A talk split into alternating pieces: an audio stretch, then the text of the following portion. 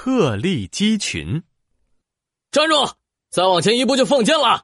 皇城上冰冷的箭矢泛着光，指向了城下的人群。呃，快跑！我我可不想死啊！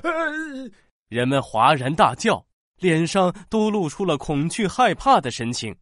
只有一人面不改色，挺直了身体，继续向前迈了一步。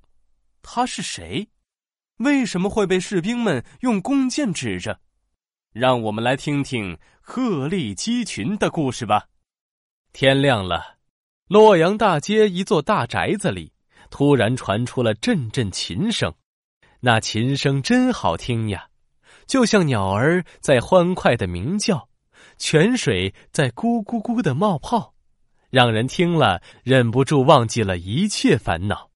但很快，琴声被一阵喧哗声打破了。一名仆人脸色惶恐的冲进了宅子。不，不好了，老爷，有皇族作乱，军队就要围住皇宫了。什么？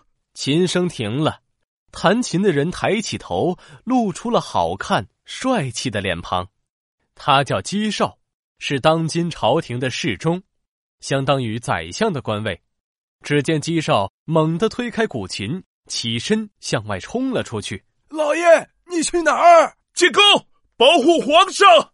啊！别别去，太危险了！姬少完全没理会仆人的劝阻，不顾一切的向皇宫的方向奔去。一路上有很多听到消息的人自发的聚了过来。汇成了一道人流，很快他们就来到了皇宫前，但迎接他们的是乱军士兵，冷冰冰的弓箭。站住！再往前一步就放箭了！啊！快退！别别推我呀！快走！他们真的会放箭的。听到乱军的喊话，所有人都畏缩了，脸上露出害怕的神色，不由自主的停下脚步。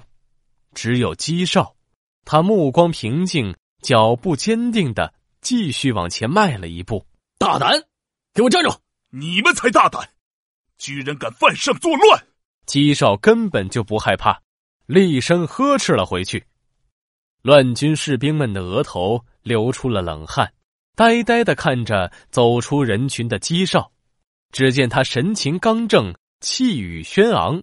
站在畏缩的人群中，就好像一只野鹤站在了一群鸡中。姬少一步步的向皇宫走去，乱军士兵们捏住弓弦的手已经开始发白，微微颤抖。放，放箭！一个士兵率先承受不住压力，手指动了动，眼看着就要松开弓弦。等等！就在这时，一名乱军的将军冲了过来。一把夺下了士兵手中的弓箭，将将军，别放箭！将军大喊着下了命令，目光落在了姬少身上，忍不住赞叹了起来：气质出众，风采过人。他是谁？一看就不是一般人。他是姬少，大文学家嵇康的儿子。难怪，难怪。就这样，姬少从容进入皇宫。在这场动乱中，一直守护在皇上身边。在动乱平息后，姬少也因此更加得到了皇上重用。后来有一次，姬少有事儿上街了一趟。呃，快看啊，呃，好高大，好英武啊！天啊，墨水染过一样的黑发，又浓又密，刀锋一般的眉毛。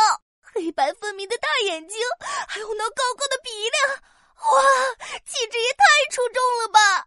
街上的人们被姬少出众的外貌吸引，忍不住一直盯着他看，甚至不自觉的跟着他移动。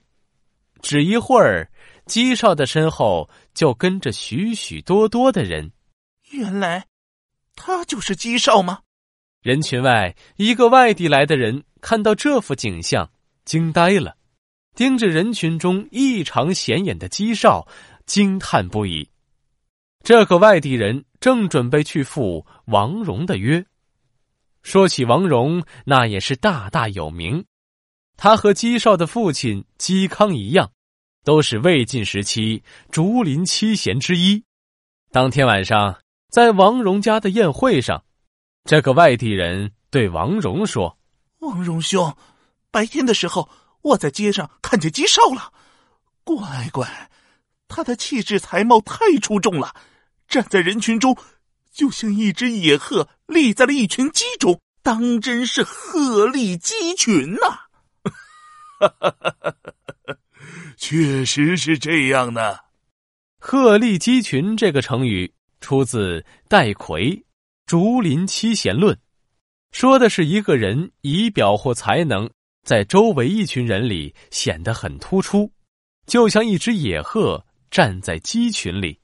希望小朋友们多多努力，争取早日能够鹤立鸡群哦。